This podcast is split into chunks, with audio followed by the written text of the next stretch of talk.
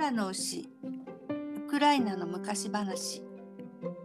内田梨紗子。文ワレンチン・ゴルディチュークへ。福音館書店。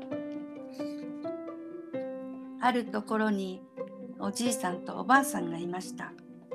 それはそれは貧乏でおじいさんはタールを作りおばあさんは糸を紡いでやっとのことで暮らしていました。注釈タール。粘り気のあるベトベトした黒い液体。石炭木材動物の骨などから作られる。錆止めや防腐剤として昔屋根や船の修理などに使われていた。さてある日のこと。突然おばあさんが言いました。おじいさん藁で牛を作っとくれ。横っ腹にタールを塗っとくれ。バカバカしい。藁の牛なんぞ作ってどうする。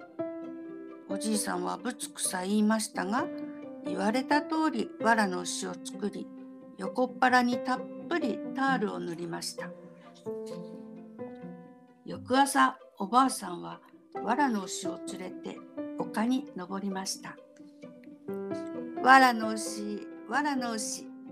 横っ腹タールの藁の牛。おいしいごちそうたっぷりお食べ。おばあさんはそう唱えると持ってきた糸を紡ぎながら居眠りを始めました。すると暗い深い森の奥から熊がやってきて藁のお尻で食わしました。お前誰だ？横っ腹タールの藁の牛さ。藁の牛は答えました。すると熊はそれじゃ俺にタールをよこせ。犬どもに腹を食いちぎられたんだ。藁の牛は返事をしませんでした。熊は腹を立てて藁の牛の横っ腹タールを剥ぎ取ろうとしましたがペタッとくっついて離れられなくなりました。その時おばあさんは目を覚ましておじいさんを呼びました。おじいさん早く来ておくれ。うちの牛がクマを捕まえたよ。おじいさんは駆けつけてクマを捕まえると穴蔵に閉じ込めました。次の日もおばあさんは藁の牛を丘に連れて行きました。藁の牛藁の牛。横っ腹タールの藁の牛。おいしいごちそうたっぷりお食べ。おばあさんはそう唱えると丘に座って糸を紡ぎながら居眠りを始めました。すると暗い深い森の奥から狼が走ってきて藁の牛を見つけました。お前は誰だ？横っ腹タールの藁の牛さ。それじゃタールを俺にくれないか？犬どもに横っ腹を食べられたんだ。ああいいとも。狼はタールをもらおうとして藁の牛にくっついてしまいました。おばあさんは目を覚まして叫びました。おじいさん早く早く。うちの牛が狼を捕まえたよ。おじいさんが駆けつけて狼を捕まえると穴蔵に放り込みました。3日目もおばあさんは藁の牛を丘に連れて行き自分は糸を紡ぎながら居眠りを始めました。そこへ狐がやってきて藁の牛に聞きました。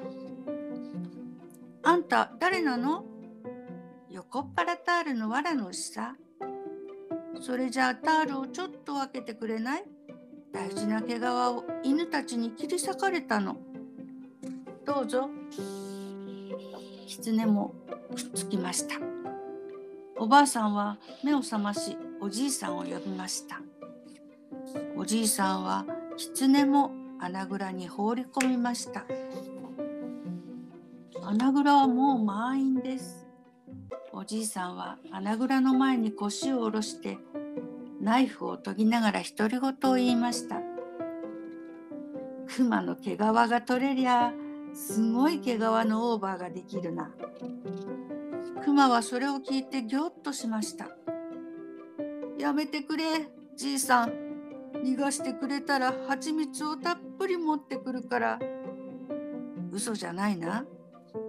嘘なもんか。おじいさんは熊を逃がしてやりました。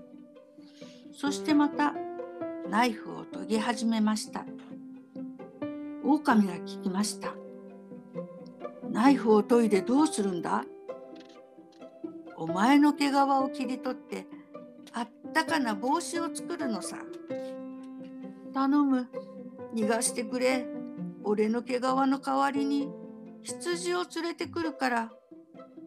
そうか、いいだろう。わしを騙すなよ。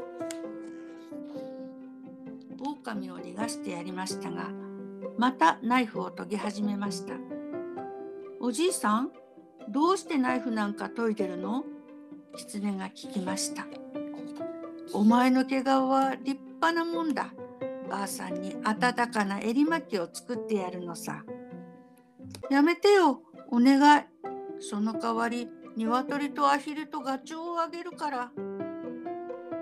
そうかい。わしを騙すなよ。狐も逃がしてやりました。